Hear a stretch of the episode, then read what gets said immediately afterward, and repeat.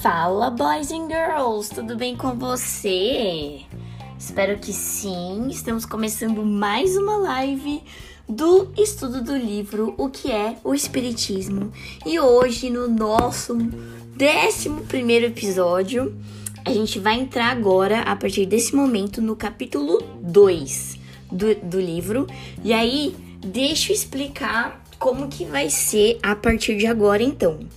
Ó, galera, a partir de agora, os diálogos acabaram, os diálogos divertidos que a gente fazia lá no, no capítulo 1. Agora, o que, que vai acontecer? É, Kardec vai começar a colocar alguns tópicos de, de umas noções elementares do Espiritismo. Ou seja, tendo um até mais de 100 tópicos. Então, é, não são tópicos grandes, a gente tá dando uma resumida aqui ainda também. E aí, ao longo dos próximos episódios, eu vou tratando tópico por tópico do livro, beleza? E aí, como eu já tô, vocês estão carecas de saber já, é, os itens que eu tô fazendo lá certinho, tá tudo dentro do Kardecpedia. Eu tô seguindo lá aquela estrutura. E pra, eu, acho, eu acho que fica melhor para vocês não se perderem e tal. E aí vocês conseguem acompanhar. Quem quiser ler, lê também. E por aí vai. Então bora lá. Nesse primeiro. É, nessa primeira parte né, do capítulo 2, né? Primeiro episódio do capítulo 2, eu vou falar para vocês do, do item 1 ao item 6, beleza? E aí, esse, esses itens do item 1 ao 6 é, tem como nomenclatura observações preliminares. Ou seja, antes da gente começar a tratar dos outros tópicos que estão por vir, é, vamos fazer algumas observações prévias para a gente é, ter o nosso estudo aqui da melhor maneira possível, beleza? Então vamos nessa. Então, começando o tópico 1. Ele diz o seguinte: é um erro achar que uma pessoa que não acredita que vai passar. Vai passar. Opa, desculpa. Vai passar a acreditar só porque viu algum paranoia mediúnico. Então, ó, tipo assim, é besteira a gente ficar acreditando assim, o ver para crer, né? Que se a pessoa vê, então agora ela vai acreditar. Isso é uma besteira, né? E o Chico Kardec ele pega e disse assim: quem não admite no homem a existência da alma ou espírito, também não o aceita fora dele. Ou seja, se o, a pessoa, né, não acredita em espírito, tipo assim, que o nosso corpo aqui físico é mais do que essa matéria aqui, né? Essa pele, esse osso, tudo que a gente tem aqui, a carne, se ele acredita que não tem nada além disso, muito difícil ele acreditar que depois que a gente morre, bate as botas, desencarna, parte dessa para melhor, vai haver alguma coisa além desse corpo, né? É isso que o Kardec está dizendo. E aí no tópico 2, ele diz o seguinte: quem não conhece Espiritismo acha que é uma experiência tipo de física e química. As manifestações dos espíritos, daí, eles não atendem à vontade e vem a frustração. É tipo assim. É aquelas pessoas que acham que os espíritos vão atender a tudo que eles querem, na hora que eles querem, como que eles querem, sabe? Como se fosse tipo uma fórmula de física ou alguma mistura química, sabe? Que você pega os elementos e tal e faz a hora que você quiser. E não é, né? Então a gente já entendeu que não é bem assim que funciona, né? Espiritismo é outro Paranauê. Então, aí vamos. O terceiro tópico, ele diz assim: o espírito não tá à nossa disposição igual buffet de festa. Tem que esperar e ser despretensioso. Exige paciência e respeito. Ou seja, é, a gente não ficar esperando que, tipo, isso parece muito quando a gente vai pedir, por exemplo, uma psicografia, né? Então a gente tem um ente querido que desencarnou, a gente vai lá pedir uma psicografia e nem sempre vem, não é todo mundo que recebe, né? Não sei se vocês sabem disso. Mas é porque não depende da gente, não depende do médium, não depende da, do, da situação. Depende do espírito, da condição do espírito, de merecimento, de vários fatores.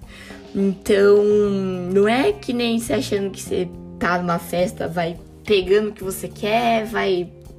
Não. É, tem que ter todo um respeito. E o Kardec tá falando aqui que se você é, quer ter uma prova real, né? Se você faz questão dessa prova real, você tem que despretensiosamente participar das reuniões sérias. Você tem que hum, ser paciente, ser respeitoso com, com os espíritos, com a doutrina, com tudo que a gente está mostrando, né? E aí nisso entramos no quarto tópico, que diz: nem toda religião espírita é séria. É, opa, desculpa. Nem toda reunião espírita é séria e vai produzir resultados reais. Muitos podem colher daí as impressões e já pegar ranço, mas quem já deseja se esclarecer de verdade busca outras fontes de comparação e não julga pela primeira impressão. Lembrando também que não é porque é espírita que é perfeito e evoluído. Então sempre dê uma segunda, terceira chance, quarta chance. E é real isso. Às vezes a gente fala assim, é, participa de algumas reuniões espíritas e tal. É, tem lugares que já me disseram, já me vieram perguntar, mas pode cobrar porque a pessoa cobrava, é, tinha que fazer não sei o que, e aí cobrava pra, pra ver a mensagem. E, gente, é, a gente já cansou de falar aqui nesse episódio também, né? Tem lugares e lugares. A gente tem que procurar um lugar sério, um lugar correto, um lugar que seja do bem, que não vise né, o lucro ou o status ou qualquer outra coisa do tipo, mas sim um lugar que vise o bem, a caridade, a humildade, né? Porque é isso que o espiritismo é. Não é qualquer outra coisa, reunião que você sai falando um monte de. fazendo um monte de vocação aleatoriamente. Não é bagunça o negócio é um negócio organizado, né? E aí o Kardec tá dando um toque aqui, esse toque, essas observações preliminares é importante justamente para aquelas pessoas que estão chegando agora no espiritismo, porque é um toque mesmo de amigo para amigo aqui, jogando a real e falando. Infelizmente pode ser que você vá num centro espírita que não seja sério e aí você não vai gostar e aí não vai ser legal. Então essa sua primeira impressão já vai ser hum, meio esquisita. Então, não, não, eu acho que se você tá afim mesmo de, de entender a verdade, você tem que buscar outras fontes. Então, se você não se sentiu bem num centro, parte para outro, vai em outro, vai pesquisar outro. Tem tantos lugares bons, tantos lugares incríveis com trabalhos maravilhosos, com pessoas maravilhosas. Então, não desista no primeiro centro espírita que você foi, achou alguma coisa zoada, ou você não se, não se sentiu bem. Enfim, eu acho que tudo é, é que nem eu coloquei aqui também, né? A gente tem que entender que nem todo espírito é evoluído, nem todo espírito é perfeito.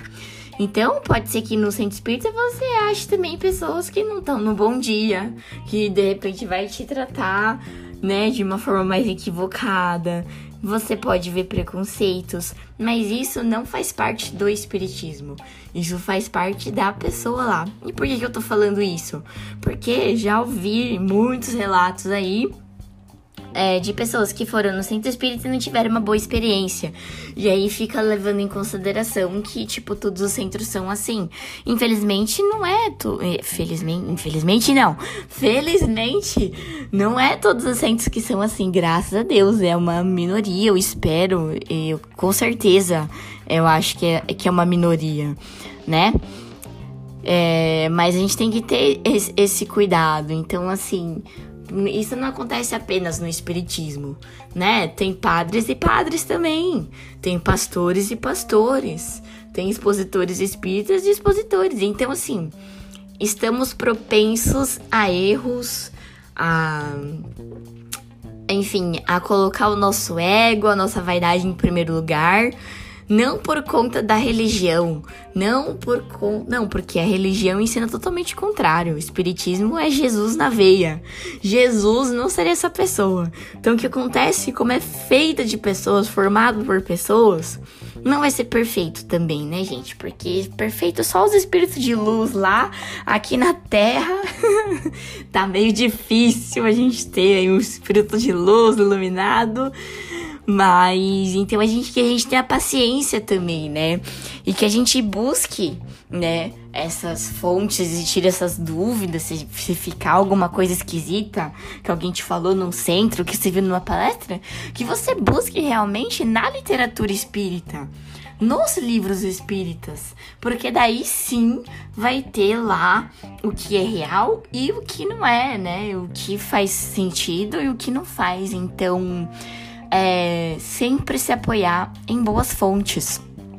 E se aproveitando, falando disso também, eu acho que se aproveitar dessas boas fontes e de, de você ter essas primeiras impressões também na internet, né? Na internet a gente tem diversos conteúdos espalhados, espíritas, várias pessoas falando, que é maravilhoso. Mas se você quer é, entender melhor, você precisa buscar uma fonte confiável também. Não vai sair acreditando em qualquer pessoa que falou de espírito, aí vai achar que é espírita. Não, gente. Eu acho que tem todo um estudo, você tem que observar. É, ver se aquela pessoa cita os livros, cita umas fontes, né? Porque qualquer um pode escrever uma matéria de internet e falar qualquer baboseira, né? Então, saber aí ter o seu discernimento do que é bom e do que é ruim também. Eu acho que você consegue fazer essa peneira muito bem, assim, né? Todo mundo tem esse discernimento pra ir buscar uma fonte, ir lá ver se é verdade e tudo mais. Beleza? E aí nisso entramos no quinto tópico. Que aí, ó, ele ainda tá tratando das reuniões que não são sérias, as reuniões espíritas, né? E ele diz: reuni as reuniões que não são sérias trazem uma falsa ideia do espiritismo. Somente um bom estudo antecipado é capaz de dar discernimento do que é bom ou ruim, o que é verdade ou mentira. E é justamente o que a gente estava falando aqui agora, né? Eu acho que não vai ter fonte melhor do que as obras básicas de Kardec. Você tá com dúvida? Dá um Google lá, entra no Kardecpedia, dá um, uma busca ali no índice do livro dos espíritos, né? Do livro dos médiums. Com certeza você vai encontrar é, muitas coisas valiosas, né? Tá com dúvida, eu, eu já tenho, respondo muito isso no, lá no, no inbox do Instagram pra galera. Se espiritismo é uma religião cristã, se é de Jesus, se a gente acredita em Jesus. Isso daí, é, é, é uma leve passada de olhos pelas, pelas obras é, básicas, pelos livros básicos do Espiritismo, a gente ia ver que é muito cristã, que é totalmente cristã. Senão a gente não teria o Evangelho segundo o Espiritismo, né, totalmente baseado nos ensinamentos de Jesus. Hum, enfim, então assim, você dá uma olhada séria, antecipada, é, você vai ver o que é bom, o que é ruim, e você já vai conseguir tirar muitas conclusões. Beleza? E aí a gente entra no nosso último e sexto ponto de, do episódio de hoje, que é, é, é mais ou menos assim, ó, que ele quer dizer, Kardec. Pensa no seguinte cenário: você quer aprender a falar inglês, beleza? Quero falar inglês e tal. E aí, é, eu vou aprender a falar inglês, aí eu começo a perguntar sobre inglês para um engenheiro. Faz sentido? Não faz sentido, né? Se você quer aprender a falar inglês, você tem que, no mínimo, procurar uma pessoa que fala inglês, né? Então, um professor de inglês, O engenheiro, ele pode até falar inglês, mas ele não vai ter o jeito de te ensinar e tal. Pode, né? Enfim, você procura um professor de inglês, o que é muito mais óbvio. E a mesma coisa quando a gente quer procurar aprender espiritismo. É, o que a gente vê é, por exemplo, eu já vi vídeos, por exemplo, de pastores falando sobre espiritismo, explicando o espiritismo. E claramente não, não, não querendo julgar e tudo mais, mas infelizmente passando informações incorretas. Então, se você quer aprender espiritismo, você quer, tem que aprender com quem vive o espiritismo, com quem estudou as obras básicas do espiritismo, né? Com quem tem o mínimo de conhecimento do espiritismo, que frequenta um centro, sabe como funciona, se você quer tirar as dúvidas disso, é uma pessoa que vai estar tá lá no dia a dia, uma pessoa que tem contato com as obras básicas. Então, é por isso que a gente está falando aqui que a gente não, não adianta acreditar nos críticos, né? Porque os críticos eles vão colocar as informações incompletas, às vezes vão entender informações equivocadas, vão passar isso adiante, coisas que realmente não são e por aí vai. Então, por isso que a gente precisa ter muito senso crítico, galera, na hora da gente buscar a nossa fonte de estudo, buscar a nossa fonte de conhecimento né? Se a gente for simplesmente ver num crítico que já não gosta do espiritismo, as chances dele não dar informação completa ou de não ser fiel às informações, infelizmente, são altas, porque nós somos humanos e nós tendemos, né, com as nossas opiniões. Não que existe certo ou errado, gente, mas o que o que eu tô falando aqui é uma coisa é você falar assim: "Ah, Kardec foi o codificador do espiritismo e ele organizou as obras básicas. Outras, outra coisa é você falar que ele foi o médium que é, trouxe e revelou todas as obras básicas e psicografou todas as obras básicas. Então, isso foram informações que eu vi na internet que não são verdade. A gente sabe que Kardec nunca foi médium. Kardec não era médium. Kardec só foi o cara que organizou todas as informações das obras básicas dentro de um conceito de é, processo científico de validação de informação, né? Então, quando a gente vê essa informação, a gente fala, hum, tá, então, ó, tomar muito cuidado. Se você quer aprender inglês, você busca o professor de inglês. Se você quer aprender espiritismo, você busca alguém que realmente entenda e que tenha o mínimo de base vivido e de obras estudadas sobre espiritismo, beleza? Então, esse foi o episódio de hoje, ele foi mais curtinho mesmo, porque ele é só uma aberturinha pro capítulo 2. Né, dessas essas observações preliminares e a gente se vê no próximo episódio. Vai ser muito massa, tá bom? Até a próxima. Beijos, tchau!